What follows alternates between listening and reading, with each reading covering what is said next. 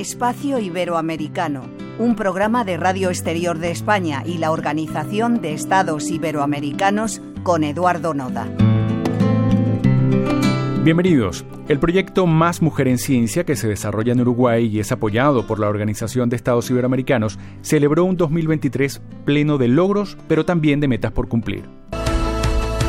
Si tuviera que contarle a alguna amiga, le contaría que es una experiencia muy linda, que se conocen muchas personas y muchas carreras que quizás uno ni siquiera sabía de su existencia.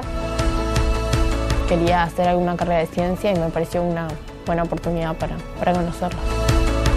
Sí, conocía bastantes científicos, pero tipo generales, pero así como de acá, por ejemplo, Uruguay, no conocía Me gustaría estudiar ciencias porque es descubrir más y más cosas.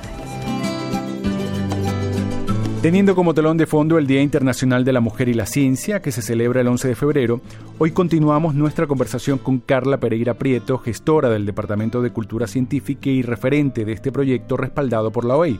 Carla, puede parecer obvio, pero ¿dónde radica la importancia de una iniciativa como esta?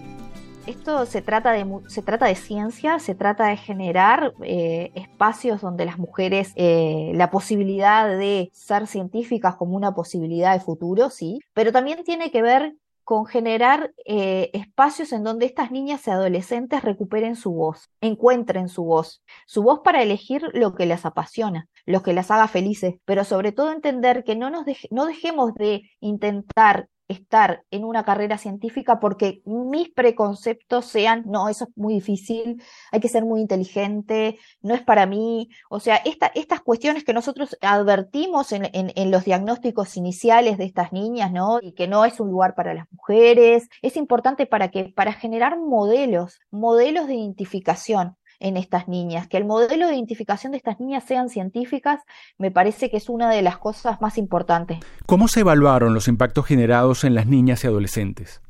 En el 2022 éramos eh, en total creo que veinte y pico de, de, adolescentes y niñas de los dos departamentos y este el año pasado 60 niñas participaron de y adolescentes participaron del proyecto, ¿no?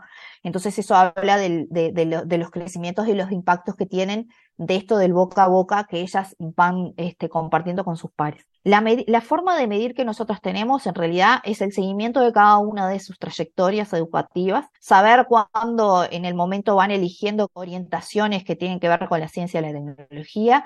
Eh, en los bachilleratos que eligen, eh, tenemos varias de nuestras adolescentes que terminaron eligiendo bachilleratos tecnológicos, energías renovables, por ejemplo. Esos son datos eh, puntuales de algunas de las adolescentes que tenemos. Puedo tener mucha facilidad en muchas cosas, pero necesito la oportunidad. Bueno, tratamos de generarle esos espacios.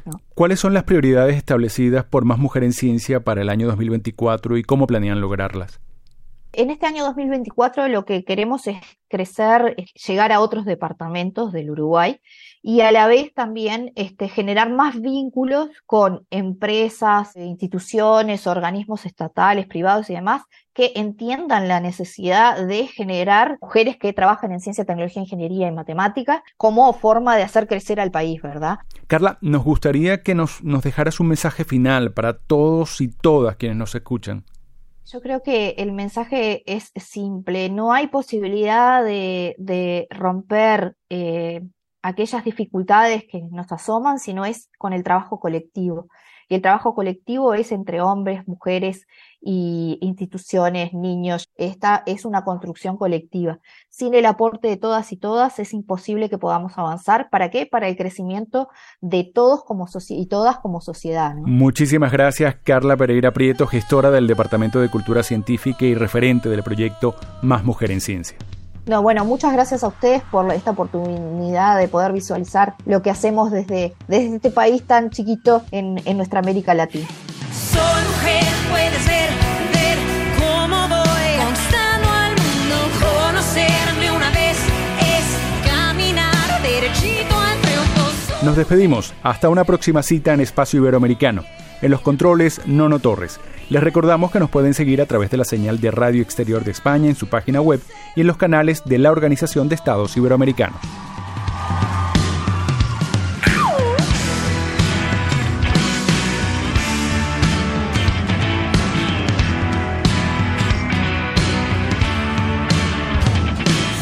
Olvide el amor de un principio, un adiós. Hoy depende